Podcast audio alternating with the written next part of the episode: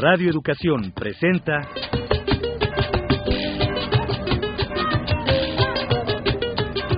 Encuentro con el Son.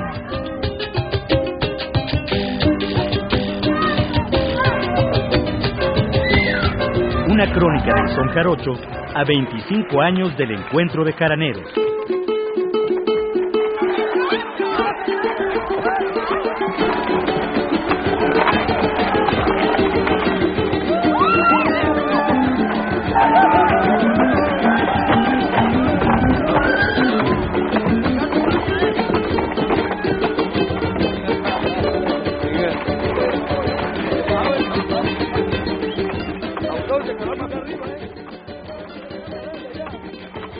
Amigos y amigas que nos sintonizan, nos da muchísimo gusto saludarlos en esta emisión del programa Encuentro con el Son, que como ustedes bien saben es un intento de crónica del son jarocho a 25 años del Encuentro de Jaraneros. Mi nombre es José Ángel Domínguez y me da mucho gusto darles la bienvenida junto con el doctor Ricardo Pérez Monfort. Maestro, ¿cómo estás? ¿Qué tal, José Ángel? Me da mucho gusto seguir aquí haciendo este repaso que ya parece ser más kilométrico que otra cosa. bueno, nos quedamos en los años 60, ¿no? Y en una especie de, de impas del son jarocho, en un momento en donde pues aparentemente no se veía nada afuera, pero tal vez las fuerzas del son y del fandango se estaban reaglutinando, se estaban redefiniendo. Sí, se trata de un momento de un repliegue, podríamos decir, justo en el momento en que la comercialización y el, el digamos, el, el, son jarocho y el baile del fandango al estilo show de cabaret, ¿verdad? Tiene mucho peso en el ambiente citadino, pero en el ambiente rural, en las rancherías, en, en las mismas pequeñas ciudades de la cuenca del Papaloapan y de la zona de los Tuxtlas, y digamos de esta, esta región en donde se cultiva el son jarocho, parecía más bien eh, irse más hacia las rancherías, irse más hacia las familias, de hecho. Claro. Pues sí, eh, si bien es cierto que en esta época todo parecía indicar que el son jarocho y el fandango eh, en las rancherías y en las pequeñas ciudades estaba desvaneciendo, también lo es que gracias a diversos estudiosos y aficionados, a algunas estaciones de radio y a una que otra grabación de campo, pues estas mismas manifestaciones culturales fueron valoradas conscientemente y no faltaron quienes hicieron lo posible por darlas a conocer y atesorarlas. En esta, mm, en esta línea también podríamos hablar de personajes leyenda, tal como lo hemos hecho con los mismos o las bailadoras o los decimeros, que son figuras realmente destacadas. Me atrevería a decir que entre los recopiladores, entre los antropólogos, entre los musicólogos, eh, destacaron sobre todo figuras como José Raúl Helmer, Irene Vázquez, Arturo Barman, Antonio García de León, Beno Lieberman, Jazz Reuter, Humberto Aguirre Tinoco, que oriundo de Tlacotalpan, y desde luego don Fernando Bustamante, que él es de la región de los Tuxtlas, y, y otra vez, eh, seguramente se me, se me olvidan varias figuras, pero creo que dije cuáles eran creo los más importantes. Bueno, si hay alguna ellos, reclamación que llamen por teléfono claro, y digan yo también. Yo también, claro, ¿no? Entonces, pero lo importante es que todos ellos trabajaron recopilando y difundiendo materiales originales y sin los cuales hoy en día la historia del son jarocho estaría más bien trunca, no tendríamos realmente los maravillosos materiales que tenemos de esa época. Claro, si bien cada uno dejó testimonios importantes de su trabajo, no cabe duda que una figura clave de esta vertiente ha sido Antonio García de León. Bueno, Toño es una figura no solamente clave, sino es un partícipe muy importante, directo, ¿verdad?, en este fenómeno de la revaloración del son jarocho, porque desde muy joven él se aficionó al son jarocho, él es este oriundo de Jaltipan y su nana, ¿verdad?, le enseña a hablar náhuatl, y en, muy saliendo de la secundaria, por ejemplo, eh, conoce a Arcadio Hidalgo y se convierte realmente en la figura que va a dar eventualmente a conocer eh, de manera masiva lo que son las mismas décimas y el estilo de Arcadio Hidalgo. Pero, ¿por qué no dejamos que Toño nos cuente eh, esta relación que tuvo muy, muy juvenil con la figura mítica de Arcadio? Casi abandoné la escuela. Cambié los estudios por la fascinación de la jarana. Aquel andar por charcos, septiembres que nos llovían, aquel acariciar el cedro de la jarana que con el sereno de la mañana suena mejor, tres o cuatro días metidos en los manglares del carajo cantando por nada, cambiando las naranjas y limas por un trago de ron, o a medios chiles conversando, días perdidos y días ganados. Cuando volvíamos al regazo de la cabaña, de la milpa y el piñal, allí estaba el pollo o el pescado de doña Juana, con los muchachos de la bomba, los de Isla y el burro, los de Tlaliscoyan, en fin, toda esa muchachada bravucona que rodábamos por ahí siguiendo al viejo. Nos afinaba el tono por dos, por cuatro, nos regañaba, que así no. Definitivamente con él sonaban mejor los palos. Dos o tres días guardaba yo la jarana.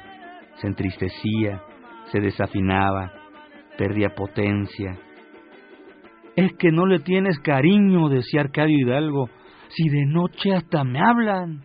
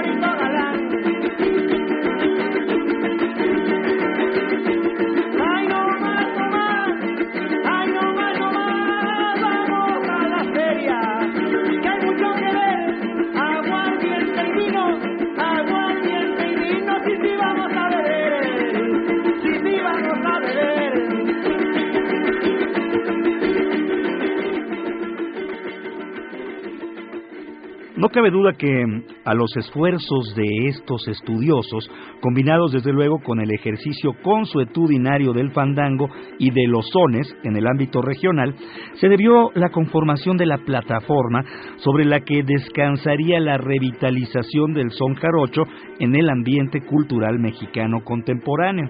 Sin embargo, todavía sería necesario un impulso mayor, que fue en lo que consistió la siguiente etapa, que bien puede considerarse como la de los inicios del auge del son jarocho y el fandango, y que fuera de los años 70 a los primeros 80.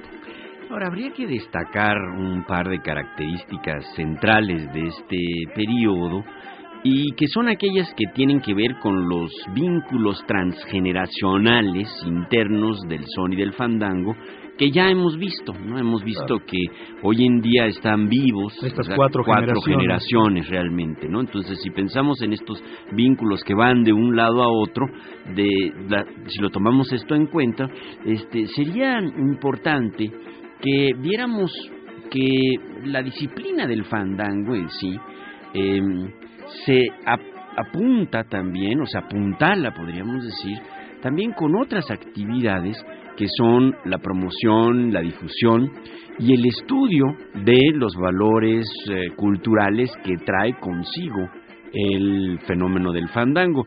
Este es un asunto que me parece relevante porque ya mm, profesionales de la antropología, de la etnología y de los estudios literarios, ¿verdad?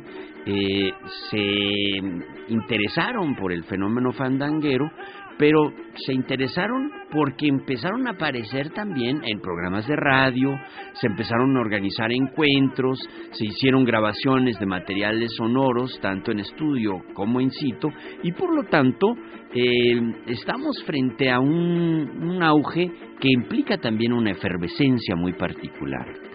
Al hablar de vínculos transgeneracionales, quizás habría que tener en mente que, aunque esto se ha dado naturalmente a lo largo de prácticamente toda la historia de estas manifestaciones culturales, no fue sino hasta que un grupo, mono blanco, demostró que esto era un hecho tácito, o sea, dicho grupo estaba formado por veteranos como Don Arcadio Hidalgo, Andrés Vega, jóvenes madurones como Juan Pasco y Gilberto Gutiérrez, y muchachitos como Ramón Gutiérrez y Octavio Vega. Y esto dejaba en claro que las nuevas generaciones estaban abrevando de la sabiduría sonera de antaño.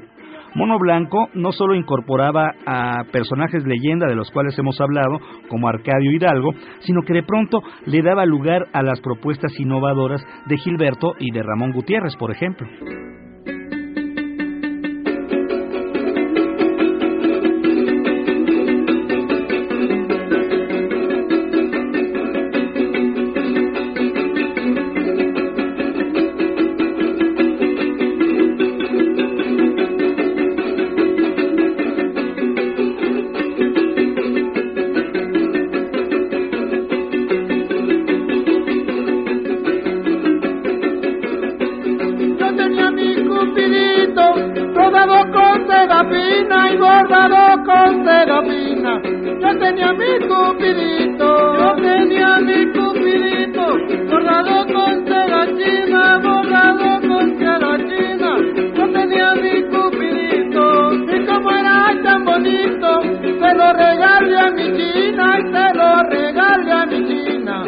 que jugara un ratito. Y me dijo el pobrecito, no cantes que me lastima, no cantes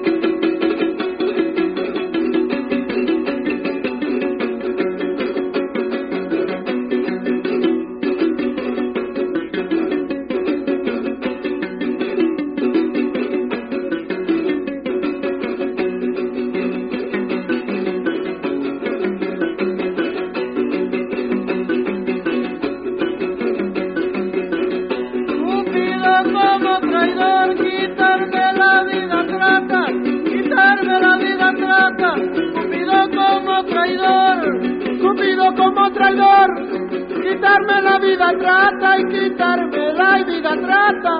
Cupido como traidor, solo te pido un favor, que la espada sea de plata para morirme de amor. En los brazos de mi solo te pido un favor, que la espada sea de plata y para morirme de amor. Y en los brazos de mi chata, ay Cupido, Cupido, Cupido, ay Cupido, Cupido, tirando que me muero, me muero, Cupido, dame la mano, mi hermano.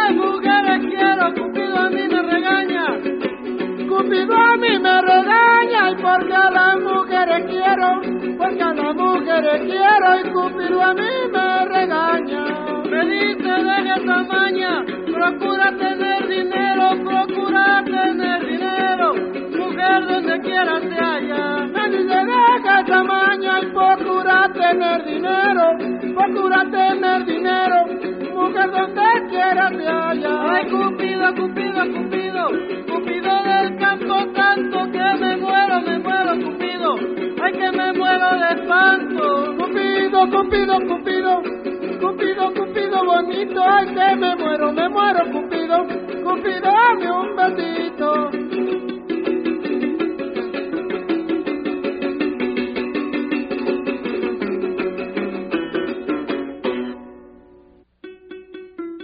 La trascendencia del mono blanco en la historia del son jarocho y de la promoción de los fandangos hoy en día, yo me atrevería a decir que es incuestionable. ¿no? Claro.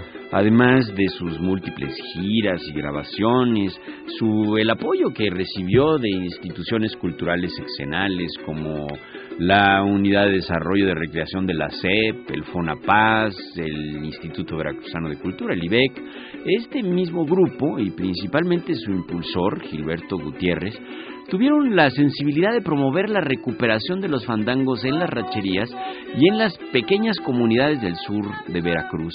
Aquí es importante mencionar que el mismo IBEC, el Instituto Veracruzano de Cultura, creó una dirección de estudio y promoción de la música popular y que esta misma dirección fue encabezada por el mismo Gilberto Gutiérrez.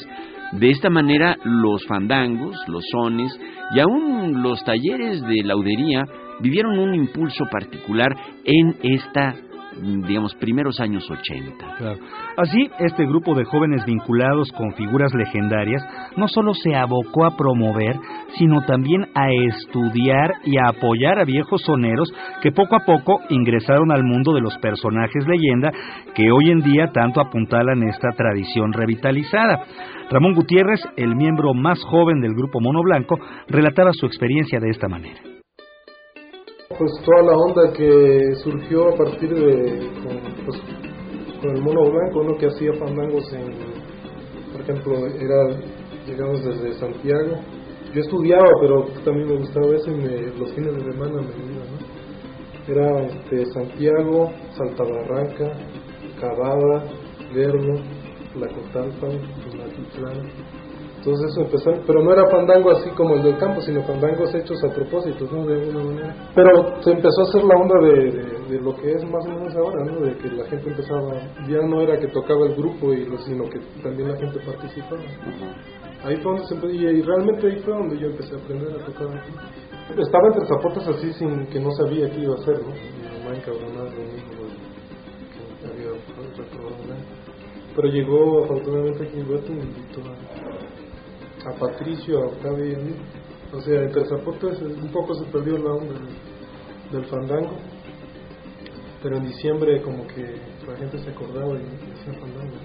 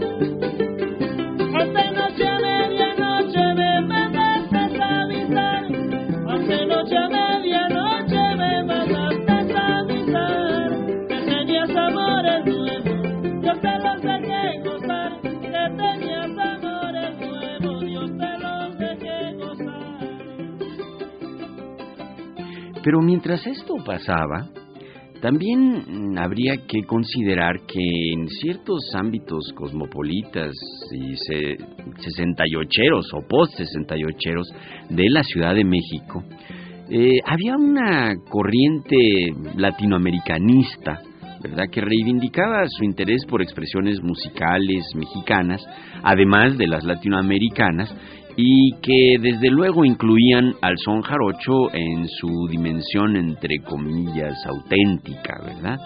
Así entre yarabís peruanos, cuecas chilenas, zambas argentinas y una que otra canción de protesta latinoamericana, la nueva trova, ¿no? Y todo esto. El auge de las peñas. Exactamente. En medio de todo esto, se resaltaba la necesidad de revalorar estos géneros folclóricos mexicanos, interpretando ocasionalmente alguna chilena guerrerense, alguna pieza purépecha o algún son jarocho, y con esto se tratar de integrar a México a esa unidad latinoamericana que tanto satisfacía los discursos nacionalistas de la izquierda y desde luego al viraje cheverrista, folcloroide y populista que permeó esta década, estos primeros años 70.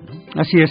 En medio, eh, en materia de medios de comunicación masiva, prácticamente las dos únicas estaciones de radio que se permitieron la difusión de músicas latinoamericanas y ocasionalmente de músicas regionales mexicanas eran entonces Radio Universidad y Radio Educación. La radio universitaria ya tenía una larga tradición de incluir entre su programación alguno que otro espacio dedicado al folclore mexicano.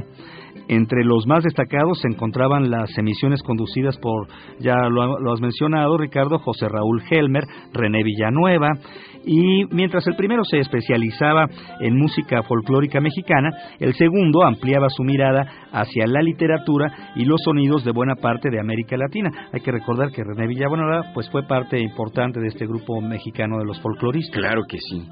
Y aquí me gustaría hacer un comentario bastante personal porque Tú tuviste también buena parte de la culpa, ¿verdad? Sí, buena parte, sí. Tengo que hacerme responsable en algún momento de mis propias acciones. Entonces, eh, sí quisiera recordar que hacia mediados de los setentas, eh, particularmente a partir de 1973, eh, empezamos a tener un vínculo bastante estrecho con eh, la radio, sobre todo la radio universitaria y eventualmente con la misma radio educación y nos empezamos a dedicar este, a producir programas semanales eh, dedicados a las tradiciones musicales populares de América Latina y de México.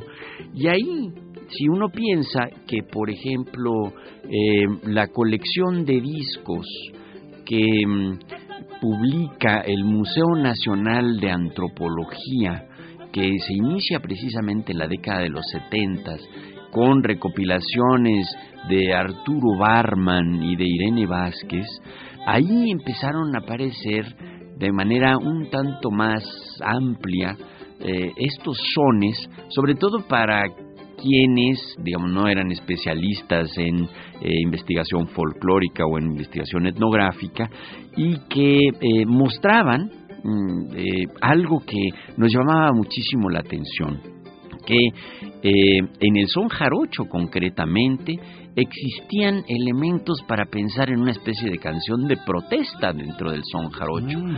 Las décimas de Arcadio Hidalgo, por ejemplo, que, que canta Antonio García de León en este disco eh, del Instituto Nacional de Antropología e Historia, yo creo que marcan un hito fundamental, ¿no? En, eh, en esta en esta vertiente latinoamericanista que desde luego está relativamente vinculada a la izquierda, no no hay que olvidar que este son momentos de cierta politización de la juventud mexicana, estamos hablando de un post 68, ¿no? Y eh, la hechura de estos programas, la presencia de la música veracruzana adquiere una fuerza muy particular, no solamente por este fenómeno latinoamericanista que, que, ya mencionaba, sino también por un factor que es fundamental en la música jarocha y que es su alegría. ¿no? Este, si uno piensa, ¿verdad?, en la tristeza esta de los yarabís peruanos y de la languidez de la quena, ¿verdad? Y este, todos los fenómenos estos de la pobreza, ¿no?, que se está tratando de denunciar. De repente, pues uno toca un son jarocho y se alegra rápidamente. Y es una ventilada de aire fresco maravilloso. claro, ¿no? Ahora, es muy importante que eh, eh, sobre todo en esta mm, vertiente, digamos, que abre el sexenio de Echeverría, que se le menciona como populista, ¿verdad? O que se o folcloroide, ¿verdad? Es muy importante la presencia de las músicas regionales mexicanas y no solamente la, presencia de las músicas regionales mexicanas, sino también su propia promoción que empieza a empezar a rascar, ¿verdad?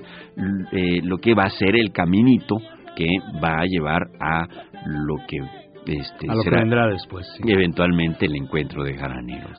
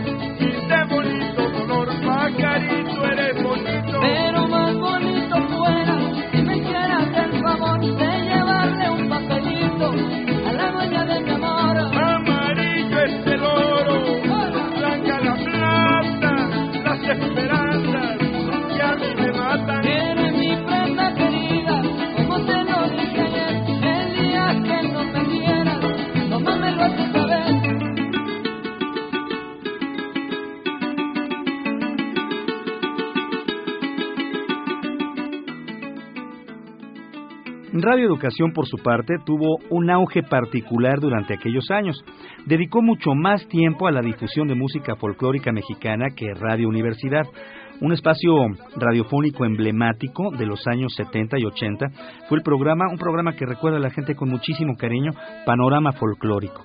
Este se transmitía todos los días en las primeras horas de la mañana e incluía invariablemente materiales fonográficos populares y folclóricos mexicanos y latinoamericanos, entre los que destacaba la colección de fonogramas editados por el Instituto Nacional de Antropología e Historia, Fonadán y Discos Pueblo con comentarios entre banales y profundos, casi siempre basados en investigaciones in situ o por lo menos con ciertas referencias literarias, sociológicas e incluso antropológicas, capaces de contextualizar las músicas que se iban programando.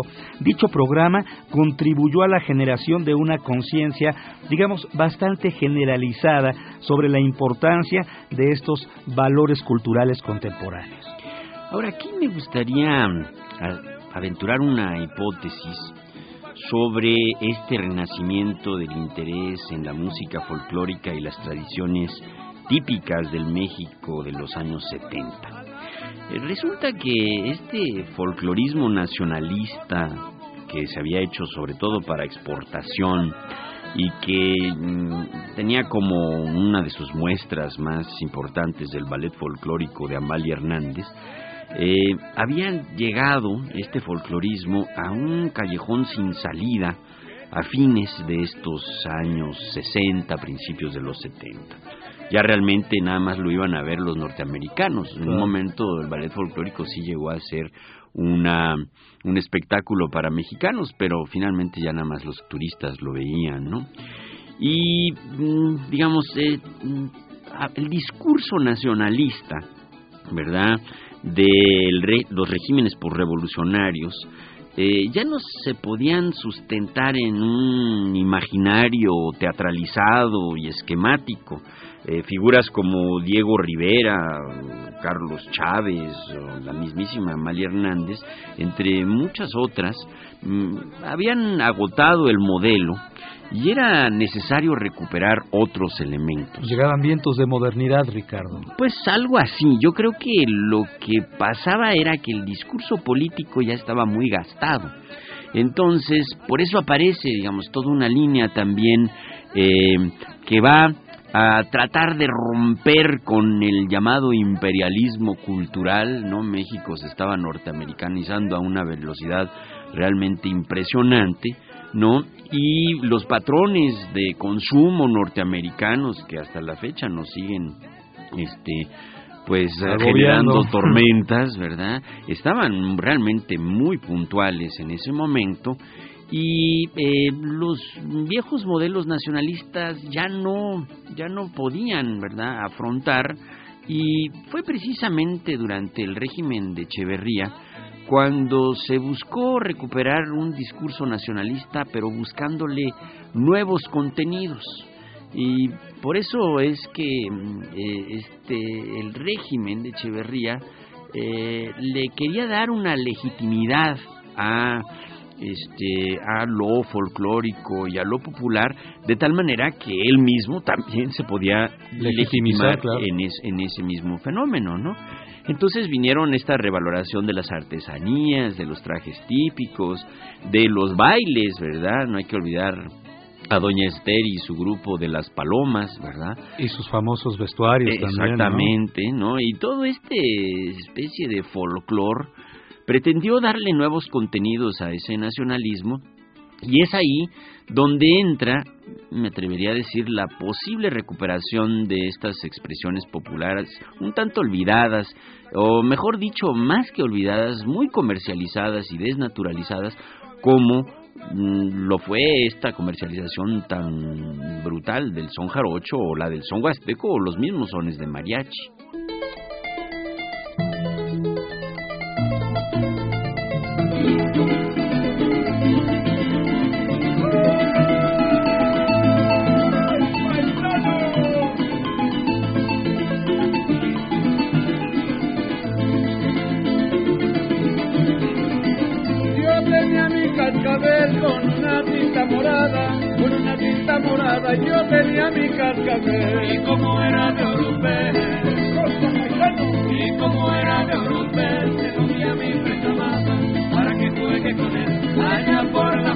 Ay, como resumba y suena.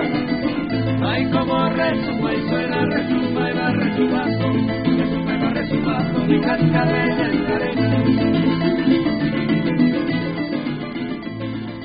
Como parte de estas labores de promoción cultural mexicanista o latinoamericanista, surgió la idea de ir a la provincia a impulsar y transmitir encuentros de músicos regionales. Tal vez el más importante fue el encuentro de jaraneros que se empezó a organizar en Tlacotalpan, Veracruz, en paralelo a los festejos de la Virgen de la Candelaria los últimos días de enero y los primeros de febrero de cada año.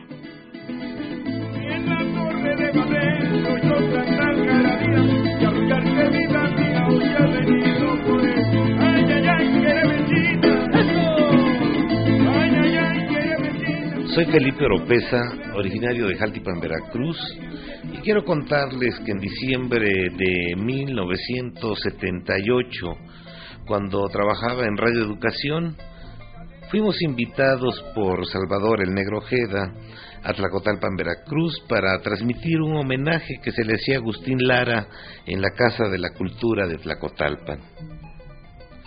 Al enterarnos de la fiesta de la Candelaria que se celebraba a finales de enero y principios de febrero, y que a ella asistían grupos de jaraneros, planteamos regresar al año siguiente para transmitir un concurso de jaraneros.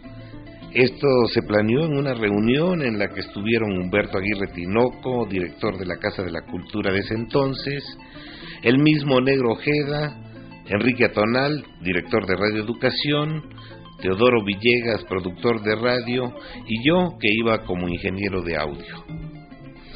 En enero del 79 regresamos a transmitir el primer concurso de jaraneros con un jurado que estaba integrado por el, etnomusicólogo Thomas Stanford, el escritor Heraclio Cepeda, la investigadora Amparo Sevilla, Antonio Cepeda, músico, y el mismo Negro Ojeda, y algunos más que no recuerdo en este momento. Este primer concurso se dio con la participación muy escasa de algunos grupos, como el grupo Tlacotalpan, que era el grupo de la Casa de la Cultura. Andrés Alfonso, Arcadio Hidalgo y Toño García de León, entre otros también. Nos dimos cuenta que el son jarocho estaba muy olvidado y que los jaraneros estaban dispersos. Los dos primeros años fueron concursos y se repartieron premios en efectivo a los primeros lugares. Aunque esto fue positivo porque atrajo a los soneros, también se generaron inconformidades por la decisión del jurado traído de la Ciudad de México. De manera que para el tercer año tomamos la decisión conjunta entre la Casa de la Cultura y Radio Educación de volverlo encuentro y repartir los recursos económicos de manera equitativa entre los jaraneros participantes. A partir del tercer año nos fuimos a la Plaza de Doña Marta y desde entonces el número de jaraneros y decimistas ha ido en aumento. Se aumentó la difusión local y orientados por Humberto Aguirre, recorrimos la región en busca de jaraneros reconocidos que estaban metidos en rancherías y comunidades alejadas. A varias de ellas solo se podía llegar por lancha y hasta allá los íbamos a buscar para invitarlos al encuentro. Me acuerdo que desde 15 días antes nos íbamos a buscarlos y hacer difusión en las radios locales y por medio de mantas, pósters, volantes y todo lo que teníamos a nuestro alcance. En los siguientes encuentros, Radio Educación se enlazaba con un montón de radios universitarias y estatales en toda la República, lo cual permitió una difusión a nivel nacional se llegaron a enlazar incluso ocho radios privadas del estado de Veracruz, las cuales se dieron cuenta del interés del público por este género y más adelante no tuvieron más que abrir espacios para programas de son jarocho. Así, el encuentro fue creciendo y consolidándose a base del trabajo del equipo de radioeducación que estaba integrado principalmente por Ricardo Pérez Monfort, Graciela Ramírez y yo, y desde luego del director de la Casa de la Cultura, Humberto Aguirre Tinoco.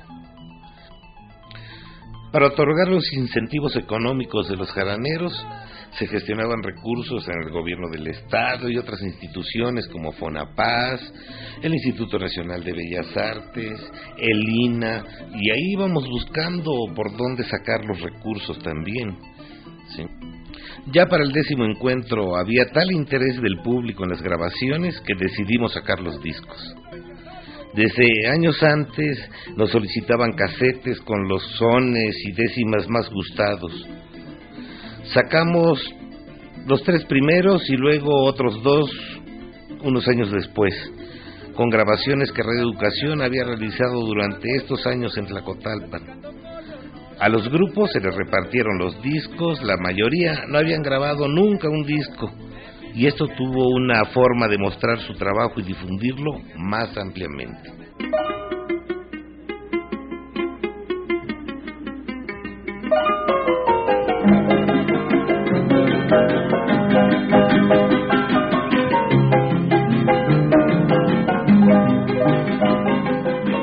Yo creo que la base, o sea, el sustento que permitió la continuidad en estos encuentros de jaraneros ha sido el mismo grupo de radioeducación que produce no solamente los encuentros, sino también los programas, las crónicas de dicho encuentro. Bueno, pues eh, como les comentábamos eh, hace un momento, el primer encuentro fue más bien un concurso de jaraneros y desde entonces ha acompañado a los festejos de la Candelaria pues con mayor o menor brío según los aires, según las épocas, ¿no? El encuentro de jaraneros de Tlacotalpan se fue convirtiendo en una especie de meca, digámoslo así, a la que acuden cada año los interesados en el son y en el fandango, ya sean ejecutantes, ya sean estudiosos o simples entusiastas. Bueno, la celebración de estos encuentros de jaraneros ha tenido mucha mm, trascendencia en otro sentido, ¿no? Porque ha permitido impulsar presentaciones, intercambios, grabaciones, videos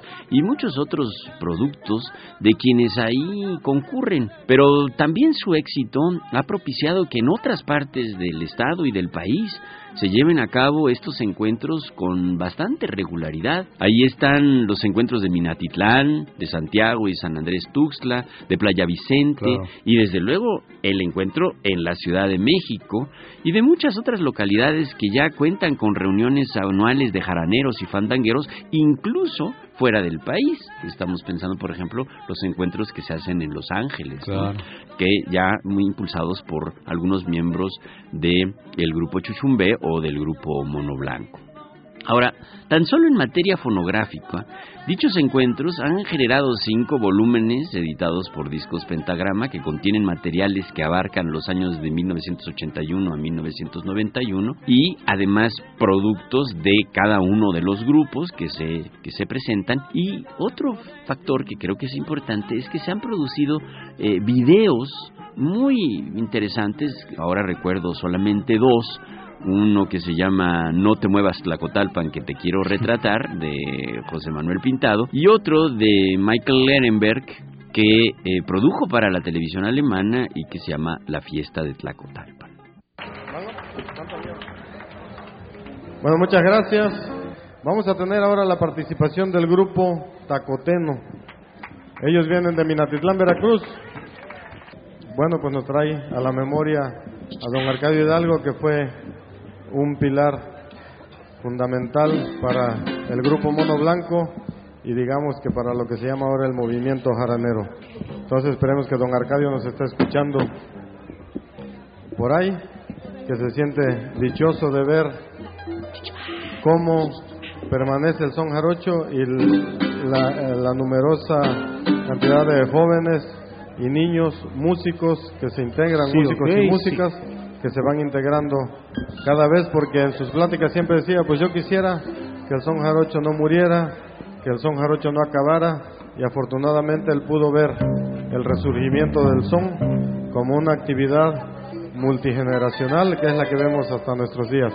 ¿Estamos listos, Tacoteno?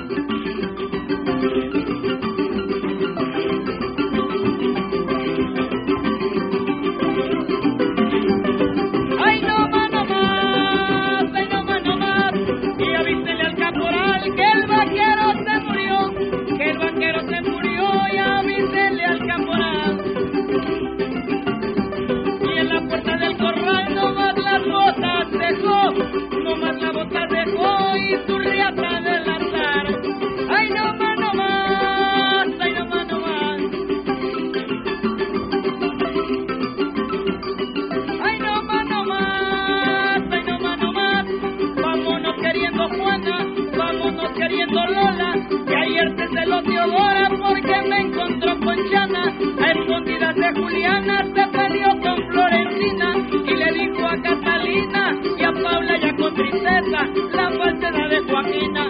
Pues que me dices Panchita, vengo a verte Severiana.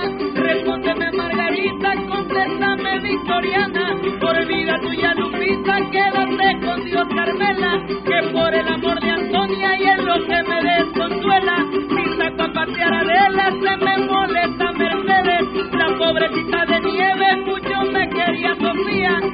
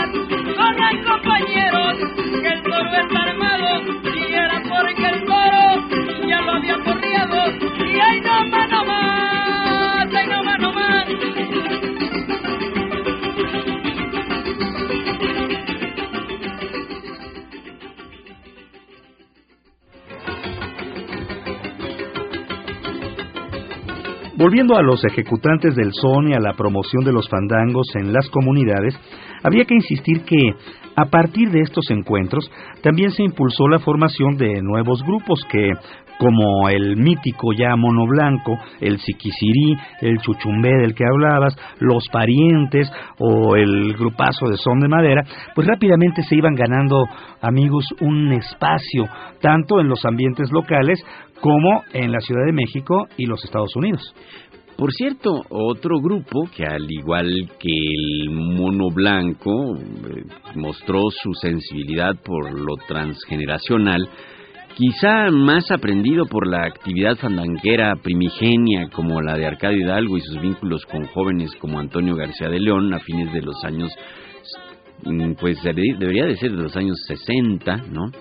Eh, y que por, no tanto por la influencia de los nuevos tiempos, en este grupo transgeneracional fue el grupo Tacoteno de Minatitlán, formado inicialmente por Don Arcadio, Toño García de León y Benito y Noé González, tuvo, por decirlo así, una especie de revival, una revitalización y que eh, incorporó a nuevas figuras, ¿no? Sobre todo a su actual reorganizador, que es Juan Meléndez, que valdría la pena escuchar su testimonio. Pero en este tiempo más reciente, digamos los que sería eh, finales de los setentas, ¿no? Que hay de nuevo un, digamos, un volver a, a mirar uh, a la música mexicana y grupos como el Mono Blanco, que es un, es un grupo que merece todo el crédito porque, digamos, puso la piedra inicial para el trabajo en este tiempo actual, volvieron a trabajar con, con Arcadio Hidalgo, ¿no? Volvieron a trabajar con Arcadio y este primer eh, aliento que da eh, el mono permite que otras personas que estamos en busca de alternativas consideremos que la música mexicana y particularmente estando en Veracruz y siendo jarochos, la música jarocha nos va a permitir ver otras cosas, decidamos empezar a trabajar la música jarocha con el con el respaldo, ¿no? y el cobijo de grandes graneros como Arcadio. Para el caso del grupo Tacoteno es Arcadio porque Arcadio vivió la mayor parte de su vida en Minatitlán, de sus 90 años se vivió 60 en Minatitlán. Entonces, eh, nosotros nos acercamos a Arcadio y Arcadio nos enseña a tocar jarana, nos indica en Minatitlán quiénes son las personas que, que eh, trabajaron la música jarocha. Y en Minatitlán están los González, originales, digamos, del grupo tacoteno, Benito y Noé. Y de manera, digamos, natural nos encontramos en un fandango. Nos encontramos en un fandango con los hermanos González en un cumpleaños de una de las bailadoras viejas de Minatitlán, la Chata Méndez. Nos encontramos allí, empezamos a platicar, tocamos en esa primera ocasión que nos encontramos, ¿no? Y bueno, compartimos la música veracruzana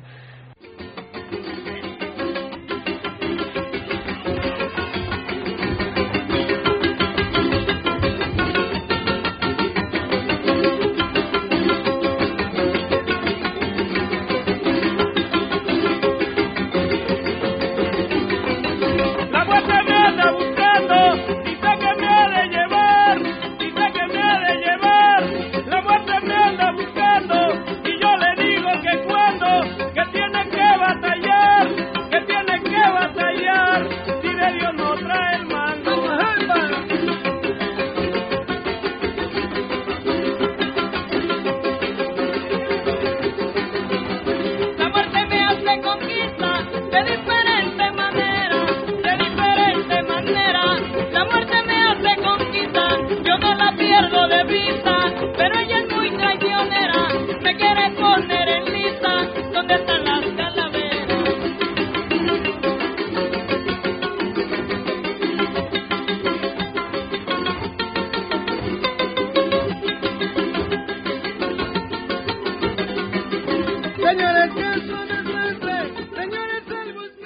Este nuevo impulso al son jarocho permitió también la reaparición de familias fandangueras, que si bien pues eran muy conocidas en sus localidades desde hacía mucho tiempo, ahora recibían un reconocimiento tácito. Ahí estaban, por ejemplo, los Gutiérrez de Tres Zapotes, los Vega de la Boca de San Miguel, los Rodríguez de San Basilio Súchil, los Utrera y los Cobos del Jato, los Casarín de Santiago Tuxtla, los Morenos de San Andrés, los González de Minatitlán y tantos y tantos más. Bien, esto es importante llamar la atención sobre ello porque estas familias, que a veces ni siquiera son familias, sino tribus completas, ¿no? Eh, muestran eh, cómo el son jarocho y el fandango es un asunto que eh, se puede heredar fácilmente, puede pasar de una generación a otra, pero también que es un vínculo eh, social. Y de esa manera eh, el fandango y el son jarocho también ayudan a lo que sería una especie de cohesión social, muy local, pero eh, sí plantea una posibilidad realmente de un intercambio dentro de un grupo pequeño, claro. ¿no? Y dirías tú, Ricardo, que con esta este trabajo de estas familias se produciría también una revaloración del papel de las mujeres en el fandango? Desde luego, ¿no? Las mujeres siempre han formado parte del fandango, ¿no? Eh, sin embargo, como ya decíamos, con estos procesos de modernización, que llega información de muy variada índole a las distintas rancherías y a las distintas regiones, pues el maltrato a las mujeres ahora sí es mal visto, ¿verdad? Hay una reivindicación del género y por lo tanto las mujeres empiezan a tener una participación y un protagonismo muy particular en el fandango. Bueno, amigos, pues de esta manera llegamos al final de un programa más. Les agradecemos muchísimo que nos hayan acompañado y los esperamos en nuestra próxima emisión.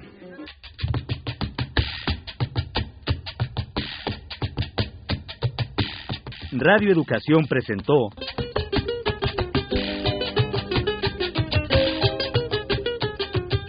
Encuentro con el Son.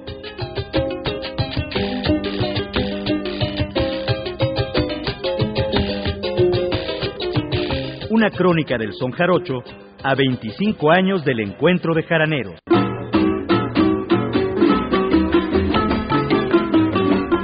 En este programa escuchamos música de los grupos Arcadio Hidalgo, Antonio García de León, Mono Blanco, Los Parientes, Tacoteno y Los Utrera.